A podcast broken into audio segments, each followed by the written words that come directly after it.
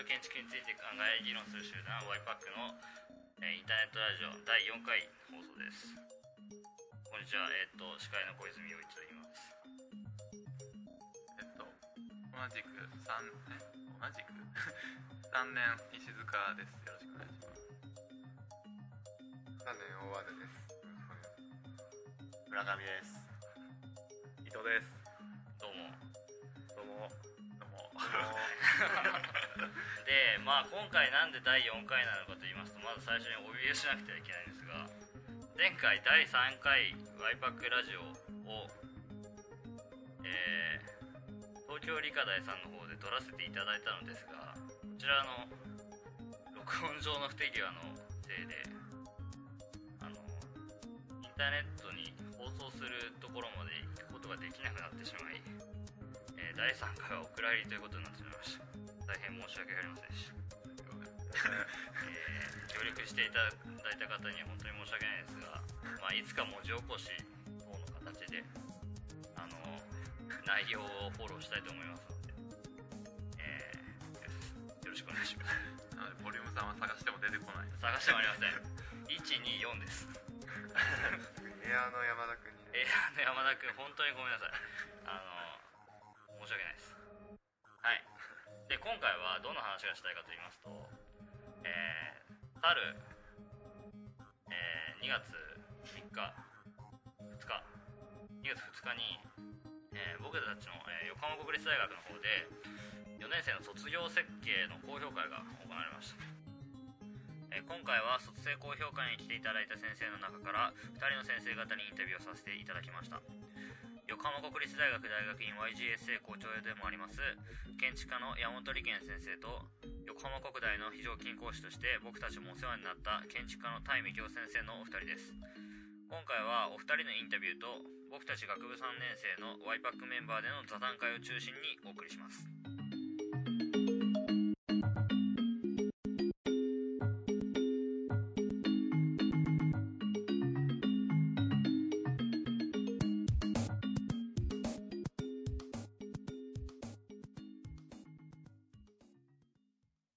まずは YGSA 校長でもある山本理健先生のインタビューをお送りします、えーよろしくお願いします、えー、と山本理健先生にあのお話を伺いたいと思います、えーよろしくお願いします。はいよろしくお願いします。えっとまあ今日は卒業設計公表会ということだったんですけどもまあ簡単にあの先生の方から少し総評というかあの今年の感想といういうかあの少しいただければなと思いますえー、と全体的な印象はですねあの最後までもう少し図面に手を入れないとあのやっぱり卒業設計としては非常に問題があるなと思った。あの例えば平面図がきちんと書かれていなかったりとか断面図がなかったりとかあやっぱりその形式新しい形式を発見するというのは非常に重要なことでね、えーそれは卒業設計をするときに最大のやらな自分がこう発見的に作らなくてはいけないことなんだけどもそれを今度は人に伝達するときにはきちんと図面に書いてね、えーっとどのくらいの大きさなのか平面図を描いたらどんなふうにそこに住むのかどんな生活があるのかっていうのが分かるぐらいまでは平面図なり断面図なりきちんと図面を描かなきゃ僕はダメだと。で今年の見ていた全体の印象としては、えー、と新しい形式を発見しようとする意思はとってもよくわかるんですけども今度はそれはどうやったら人に伝達できるかっていう時にその伝達する能力がちょっと問題があると思いましたね。それはプレゼンテーションとしてですか？そうです。プレゼンテーションとしてやっぱり平面図はどうなってるのか。例えば100分の1の平面図で説明できることがあるわけですね。我々はそこでスケールを見てどんな生活をするかが分かる。断面図を見て全体の関係が分かる。でそういうことは最低の条件なわけですねところがこうみんなも見てて分かったかもしれないけど非常にそういうことに関してはあんまり重要だと思ってないようなところがあってね、えーそこはちょっと来年から少し僕は問題だなっていうふうに思ってますね。最後にちょっとそれを好評で言うべきだったなと思ってるんだけどもやっぱり建築っていうのはやはりそれが出来上がった時にどんなふうに人に伝達されるかっていうそこが非常に重要なところだからね。アイデアいいアイデア思いついたぞと思ったらどうやったらこれを人に伝えられるだろうかっていうのを同時に考えなきゃいけないわけでね。でそこのところが思いついたところで終わっちゃったら非常に問題があって非常に伝達できないじゃないそこが今回のかなりの課題だったなと思いますね。はい、ではもう一つだけ、えーとまあ、少し個人的な、えー、あの質問になってしまうかもしれないですが、あのまあ、山本先生がかつてあの卒業設計などご自分でやられた時と、まあ、もう少し時間が下ってもいいですがそれと、えーかつてと今と比べて何か変わったことなどがありました？らちょっとお聞かせ願いたいんですが。えっと例えば今の卒業設計展のようなものがあったりとかね。あるいはその仙台のメディアテークで、えー日本一。があったりとか、あのいいろんな人たちが自分の作品を見てもらえるチャンスが昔に比べたら圧倒的に増えてるわけですね。でそうするとその自分の作品がどんな風に外に対して伝達できるだろうかってことは当然考えていると思うのねみんな。でそれはあの今話をした話とすごく近いんですけどもそうすると多くの人たちの中で競う時に新しい形式の発見のところに非常にこう力が偏っていてねあのそういうことは昔の我々が卒業設計をしていた時とはかなり違いますね。で昔だともうちょっと図面に対して注意深くないとやはり自分でも納得いかなかったしで今はその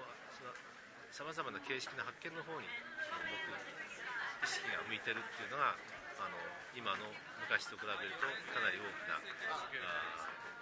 現象だっていう思いますね。それはね、えー卒業設計だけじゃなくて、えー多くの建築家にも言えることだね。うん。多分みんなそういうの見て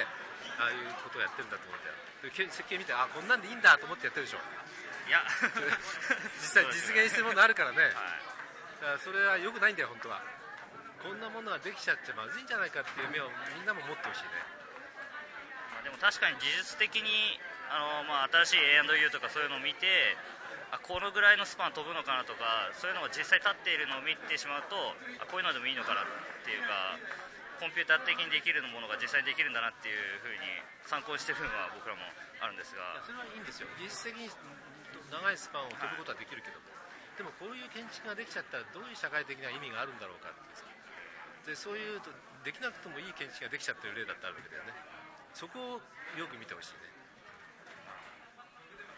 では今日はあの貴重なお時間あのちょっと短いインタビューとなってしまいましたがどうもありがとうございました、では建築設計事務所アーキテクトカフェ代表で横浜国立大学非常勤講師でもあるタイミキョ先生のインタビューをお送りします。えー、と建築家のタイミキョ先生にお話をお伺いしたいと思います、えーよろしくお願いします。よろしくお願いします。えっ、とまあ、えー今回の卒業設計、えー高評会を終わってまず大先生がどういう案を評価したのかっていうまあえー最終的には、えー女性の先輩2人があのツートップという形になったんですが、まあ、そこも含めてどういう案を評価したのかということをお聞かせ願いたいと思います。えっとねえっとまず、えっと、一番、まあ、全体の話をするとあの非常にこうなんていうのかなえっとまああんまりこう勢いを感じなかったというか、は平均するとねいう感じがあったような気はするんですよ。でそれはどういうことかっていうとあんまりそのなんていうのかなみんながまあその設計をする態度としてすごい建築に可能性を持っていたりとか思っていたりとかその自分が作りたい意欲みたいなものをすごくこう無茶にぶつけてるっていうような案がすごい少ない気がするでやっぱり建築っていうのはすごい何かものを生み出す作業だから自分自身がどうしたいかっていうのを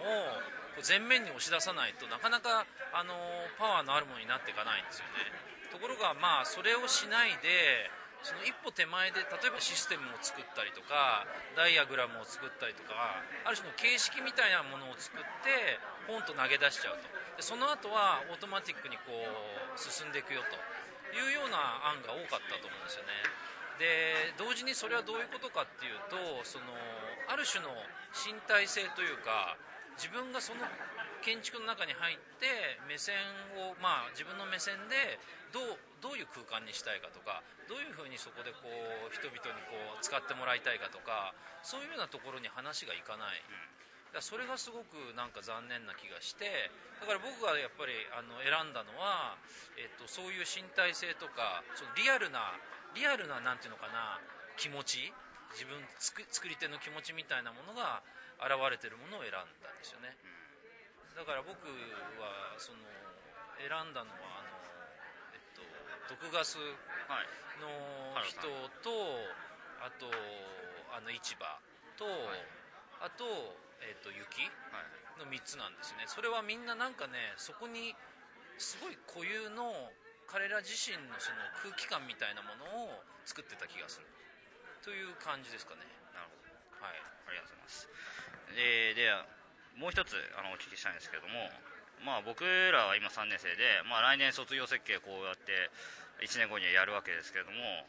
まあちょっと今の質問とかぶってしまうかもしれないですけどまあ卒業設計はこういうふうにやるというか卒業設計に求めるものみたいなものが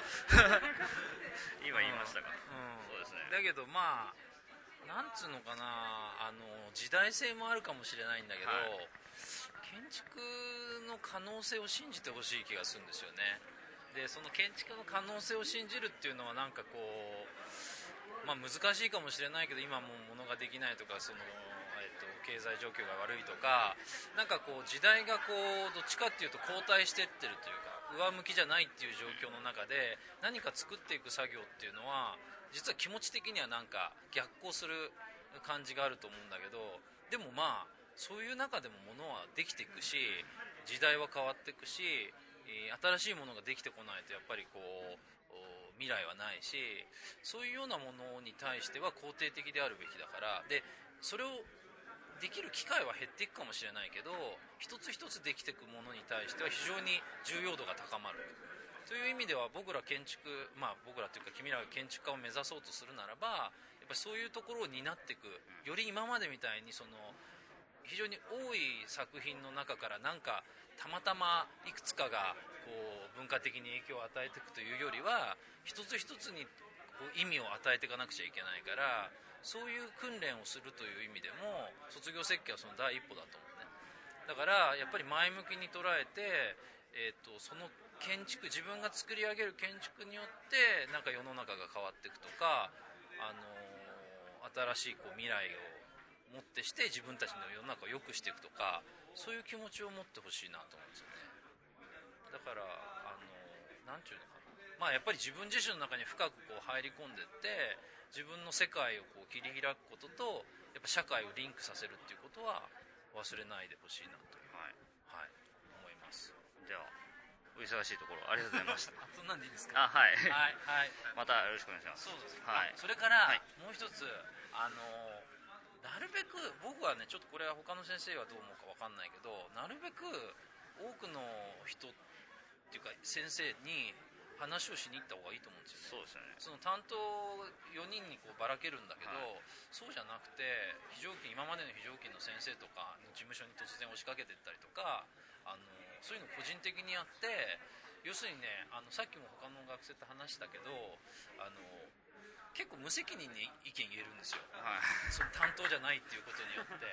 ストーリーを知らないから、はいはい。で無責任に言えるっていうことはあの全然全く違う角度からあの意見を挟めるってことでしょ？でそれによって全然違う可能性が見えてくることがあるのでいろんな人に聞いた方がいいと思いますよ。今年はそういう人いましたか？あんまいないんじゃない先生僕のとこに？あ、はい。この学校いないね。あ本当ですか？うんうん他の学校ではいたからですごくそれで作品が伸びたからよかったと思うんだよね、ぜひやってほしいな。はい。はい。じゃあ思います来年頑張りますのではい。続々と押しかけるええ。あのー みんなでまとまってこない方がいいね。あバラバラできてほしいね、はい。あの2日おきぐらいに行きます。いいよ。じゃあ楽しみに。はい。ありがとうございました。はい、どうもありがとうございます。はい、お疲れ様ありがとうございます。はい、それじゃあ、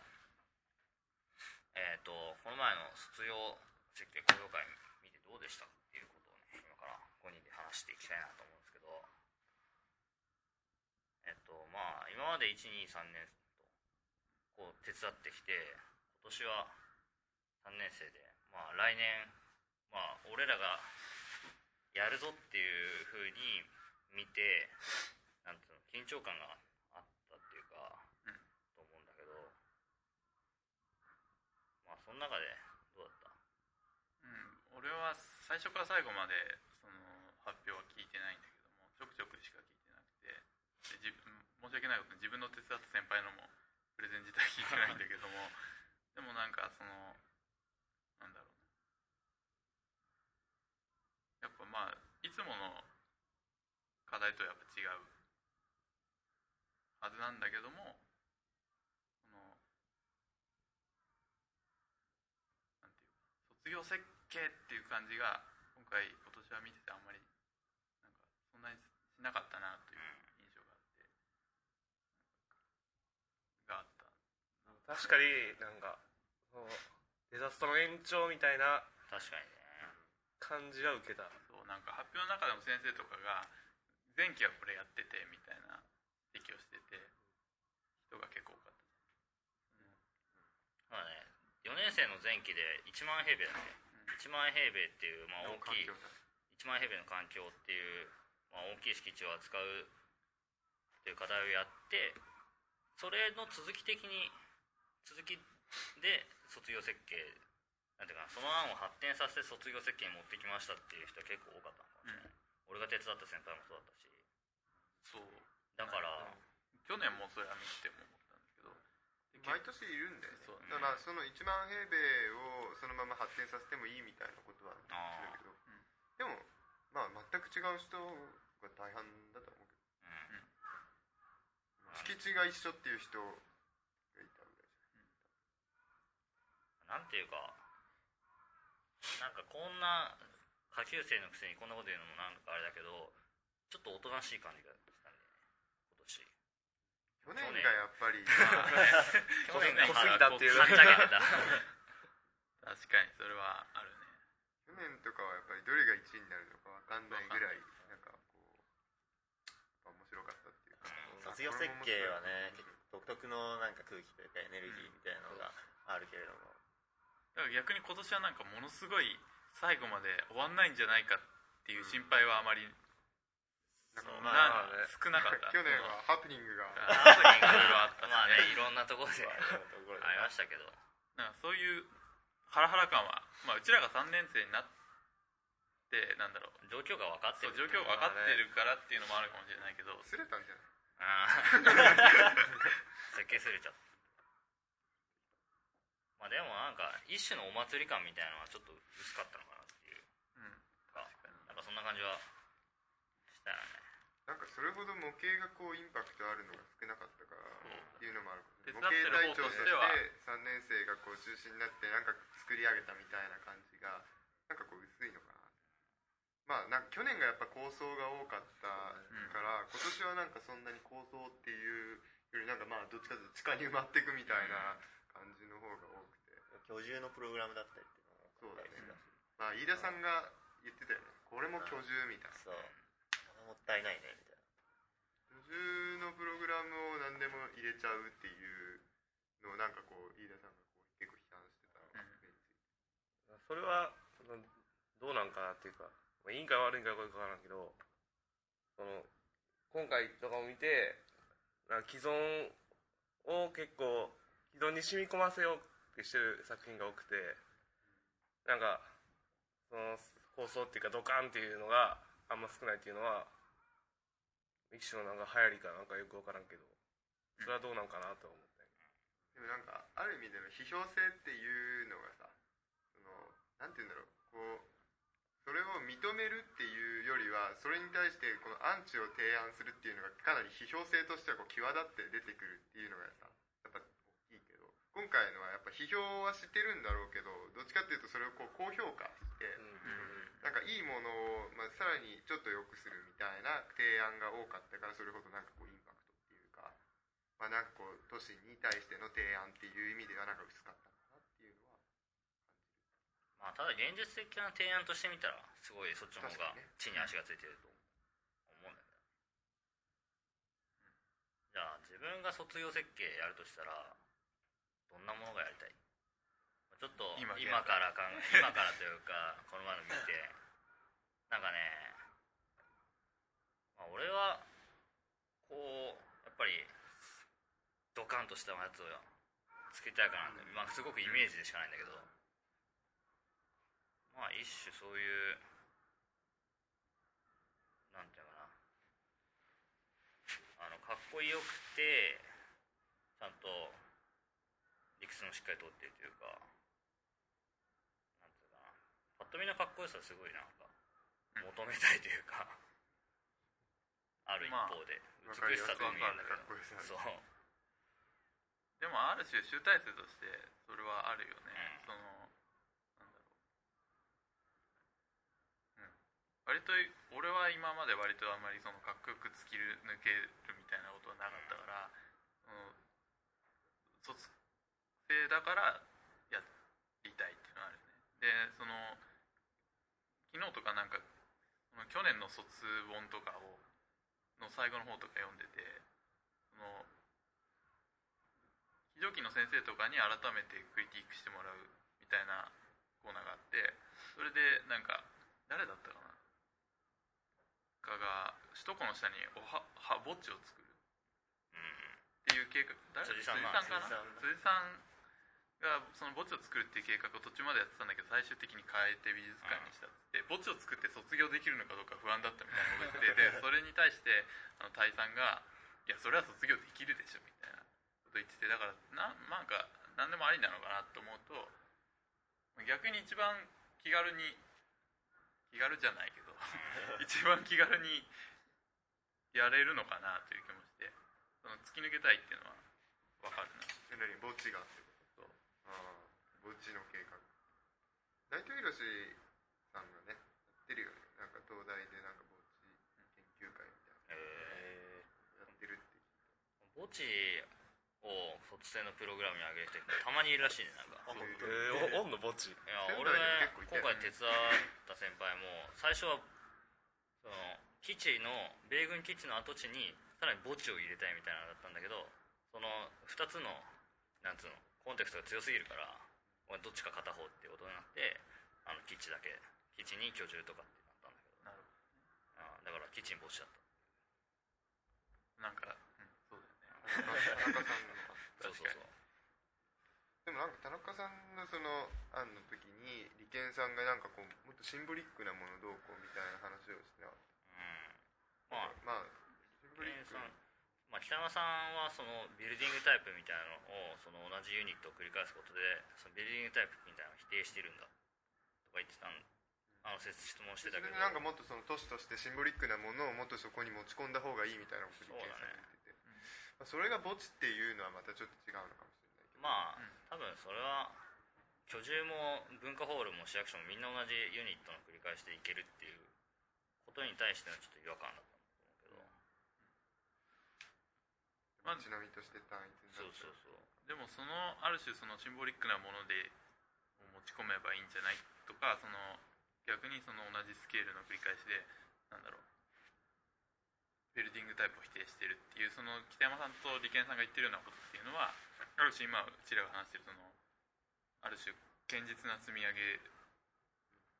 の研究の上でこうある種卒生をやるのかなんかドカンと最後にややるのかみたいなところに結構通じるものがあるよね。そのある種の2つのっていう気がするんだけど。であのそのなんだうちはあれしかないじゃん。あの卒生か卒論かまあ。どちらかでいいじゃん。東工大みたいに両方やるっていうのではないそれがなんかどう思う？なんか俺なんかは卒論もやりたいなとか思うまあそれは興味あるけど、でもその代わり東工大の卒生は11月ぐらいから始めて2月の頭に終わるのかな、うん。だからすごく設計期間としてはものすごい短い。それのあの積み上げと、まあ、俺らみたいにその夏ぐらいからずっと卒生だけっていうふうに関わってくるのとっていうのはまあ単純に時間の比較じゃないと思うけどまあちょっとできてくるものは違うのかなするけど、まあ、卒論があってこそのそのリサーチとしての卒論があってさらに卒業設計もやるとなるともう強いんだろうなって気はするけど、うん、まあ俺らは俺らで一つの新しい何か出せるんじゃない？のわからないわかんないけど。まあでも。まあでも両方ややりたいってやつが出てきてもある種のそのサーベイの延長でやっていくっていうんだったらそれこそ卒論を書くつもりでやるぐらいじゃないとなんか今年はよくわからないけど去年ももっとこの案はサーベイを綿密にやってたらもっと良かったみたいなこと言われてる案はたくさんあったからなんかそういう方向もやっぱあるんだな。まあでも日程的にそ卒生の発表会の後に卒論の発表会があったりとか。そうね両方はできないよねそうできないようにシシスまあテムになっちゃってる出す出さないわそして。ねそうまあ 卒論レベルのそうサーベイをそうそう必要やっていう話必要かなっていう。まあなんかそういう教育を受けてきてるような気がするしね、北山さんの教育っていうか。まあ北山さんなんかもよく言ってるよね。うちの大学はデザインも構造も環境系もあるけどその卒生をやるのはなんかデザイン系のやつしかやらないから本当は構造系も環境系もみんなそれぞれ出した方がいいんだみたいなことはでもてる今年は珍しかったんじゃないのその参考座の構造構広報だっけ？構造広報系。空間広報広報の講座から卒業設計の人が出る。それがまた結構面白かっ村上がね手伝って模型としてはあれが俺が一番好きだったな。た男。だ。男模型。だ 確かに。まあなんか小泉のようなドカンとした感じは模型だけです。まあ、構想ではないけどね、まあとにかく村上やらない。そうだね。できないんじゃない？そう資格資格がない。ああそういやだからなんか。もう1年3年生やってくれ。あ僕これ履修してないんですそういうのいらない。です履修してないけど卒業設計やるべし 頼めばできどうなんだろうね。できるかわかんない。んない。まあ評価はしてくれるんでまあ、デザイン以外の人ができないっていうそのまあシステムの問題もあるんじゃない、デザインスタジオをずっと取ってないと卒生までいけないそうだよね。途中からこう興味が湧いてね卒生に行くっていう人もいるだろうし。まあ、逆にさその今のさできてくる建築みたいなすごい構造がそのままデザインに直結してるのってすごい多いじゃん。だから構造の人がやることって結構自然なんじゃないかなって思うけどあのなんだろう。構造デザイナーみたいなのすごい有名でセシルとかさオブアラブとか。有名になってるんだけど大学ではとりあえずそれはできない。マスターみたいにこう、ね、組んで3人とかでやるっていうのもまあそれはそれで面白い。まあ構造の人と設計者が組んだりとかまあ実際の建築はそういうなふうになってますよね。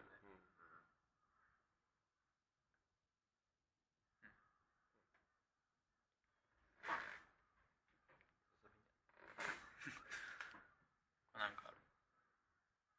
なんかありますかね？うん。まあ僕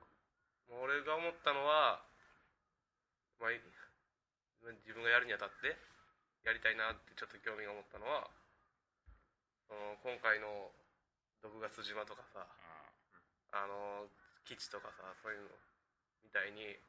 結構ある程度特殊なものがある敷地にちょっとやってみたいなとは思ったね。普通の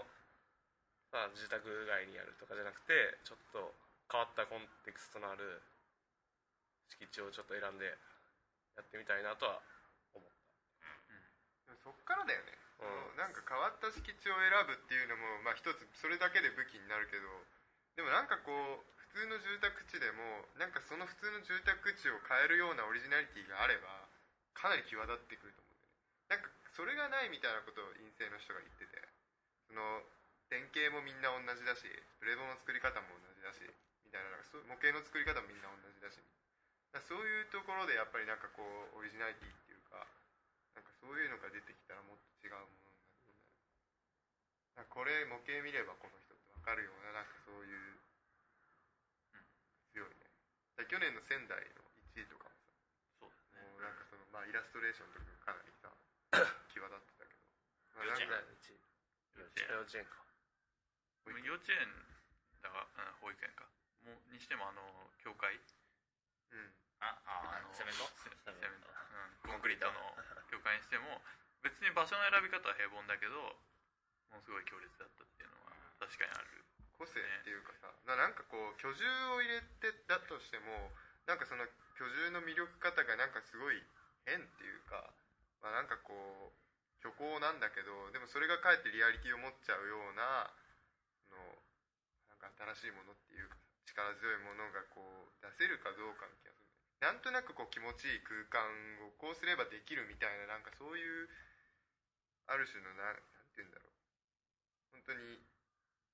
惰性っていうかさなんかそういう状態でなんか居住っていうのを入れてるような気もしなくはないかなっていう気がする。なんかなんとなく居住入れたら楽しそうに見えるみたいな。確かに。それはあるねその多分今回の卒生もだけどそのなんだろう。居住のであ多分住んだら気持ちいいんだろうな。たいなの分かるけど確かにこうボンというメッセージ性がないっていうのは確かに。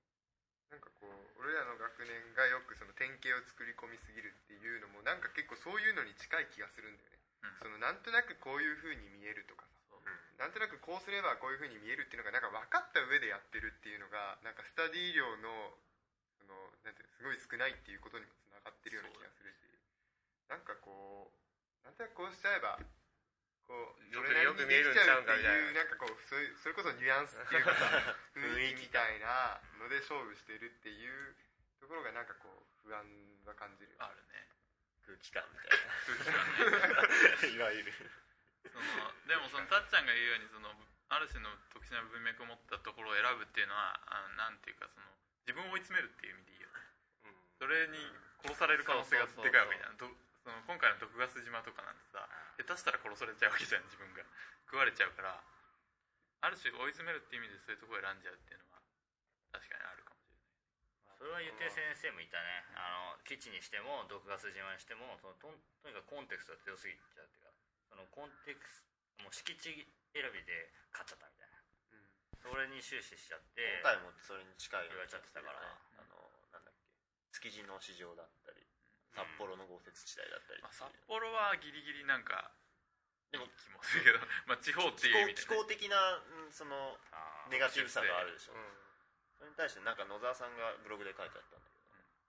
そこまあ敷地選びで買ったんだ。な確かに。ねまあ、敷地選びでも買って設計でも勝たなきゃいけないんだけどそうだろうでもあの一等案はやっぱりその敷地選びでさらにそこからなんかこう展開があったっていうのがやっぱ面白かった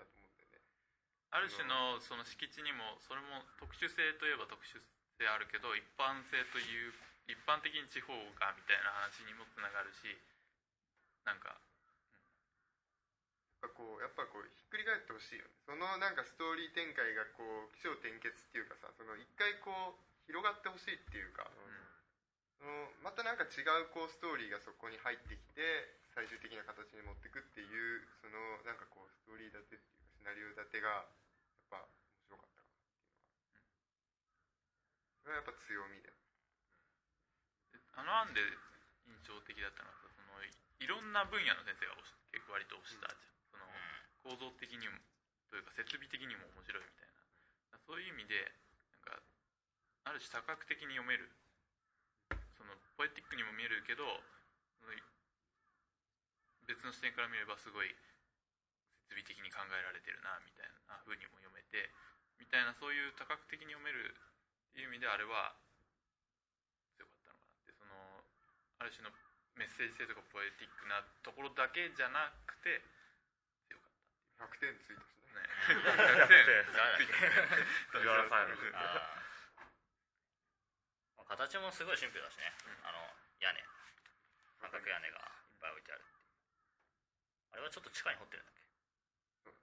地下プラス縦穴式授業みたいな感じで三角屋根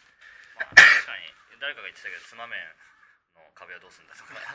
いう話もあったけど。まあなんかまあ綺麗な模型だねなんかそれが全てを語ってたみたいな。模型が。でもあれだね。その仙台とかの話でも言われてるけど模模型変調主義になってるっていうのがまあいいんだけどあでもそれはあるよね。プレボーで印象的だったのがない。ないよね確かに。去年とかはあっだからでも最終的にその仙台とかのを見てるとみんな結局目標は巨大化して上手くなってって最終的に何で勝ってるかっていうとプレボで勝ってるみたいな。でどっちももなんだろうねきっと、うんその模型と最終的にはね。で模型は今回結構その大きいのもあったしその、まあ、数を出したのもあったけど、まあ、プレボとして印象に残ってるっていうのがそんなにない。そうだね。この図面すごいなっていう。まあ後のインタビューでも言ってたんだけど、まあ、山本先生利賢先生が、まあ、とにかくみんな図面をもっと描かないとダメだねすごい。それは大事にしなきゃいけないなと。図面がないのが多かったもんそうだね。あうちらも言われてることだうんそうだ3ね年生図面が下手だっていう。相当3年前期で相当言われたよね。図面をもっと描ける下手まあ俺後期にも言われたけどね。だから総評でも言われてたうん。うん。やっぱ図面が一番のプレゼン建築の表現だし、昔ながら。昔ながらと言ってしまうとちょっと違うけど本質なのかもしれない。それが。立たないもの山口さんのやつなんかはでもあえてなんか図面から作るんじゃなくてっていうことをやってたような気がするでもやっぱり最終的にそれを図面に起こしてないとああやって言われるっていうことあのキューブをこう組み合わせておいろんな種類のキューブを組み合わせて山を作る。月島にああったかもしれないなんとかって。そうあーだからそうか。あ佃島。佃島。床が着るやつ。そうそうそうあれなんか結局そのキューブのスタディでもってその相対を作っていくんだけどそれがそのプランとしてそのプランから考えないっていうことから始めたっていう。でもなんかこうプランがうまくいってるんじゃないかみたいなことを利権さんが言ってでも結局プランを書いてないと分かんないじゃん。みたいなそうだね。それはうちらにも言える。課題だよね。ただあのスタディ量っていうのはうちの学年ではない。ないね。スタディ量だったとは思う。何にせよね俺らが来年やるときはこの世代を超えていかないとあんまり意味がない。もっと前の一昨年の先輩も去年も、うん。超えないと意味ないから、そうだね。これをなんか見ちゃった以上同じものは作れないし同じクオリティにいてはいけないもんな。確かに。なんかなおかつ新しいものね新しくてなんていうのかなこんな後からやる方がきついに決まってるもんね。いや今から考えると憂鬱だな。ネガティブ終わりか。出ました小泉みたいないえ。まあでも何にしろあと1年しかないわけ。ですから。この1年頑張りましょう。そう。今回は、えー横浜国立大学卒業設計公表会についてインタビューとちょっとした座談会で内容でお送りしました。あの映像や情報他の情報がないのでちょっと分かりにくい部分も多々あったかもしれませんが、えー僕らの率直な感想という形でお送りしてきたので、えーまたぜひよよろしければ感想などをお聞かせくださいで最後に、えー僕たちの活動について少しだけ宣伝をしたいと思います。えー、とウェブログ上の企画として、えー、と YPAC ワールドマップそれから YPAC レビューというのを新しく始めているのでそちらの方もぜひよかったらご覧ください、えー URL は http コロンスラッシュスラッシュ ypacblogspot.com y-pac.blogspot.com、えーという形になっています、えーコメントそれから僕小泉のあの E メールアドレスなどもプロフィールページには書いてあるのでそちらの方に E メールコメントをお寄せくださればありがたい限りでございます。こんな感じでしょうか。そうですね。はい。えっ、とそしたら次回のラジオ。そうだね。次回は、えー次回のラジオ配信はまたこれまたちょっと日程は未定ですが、そうですねえー近いうちに、えー今度は完全に僕らのワイパッカーだけでの座談会、えー、と映画漫画アニメなどにおける建築都市像についてです、えー参加予定者は石塚井上荻野小泉となっておりますのでぜひぜひそちらも交互期待。交互期待という形でちょっと長くなったかもしれませんけどね。はい。まあ、ほでは。とんどパブカルチャーですけど、まあまあまあ。こんな感じでオタク集団ワイパックがお送りしました。えええー。えー写真と建築について考え議論するする集団ワイパックがお送りするポッドキャスト放送ワイパックラジオボリューム4これにてさようなら。さよなら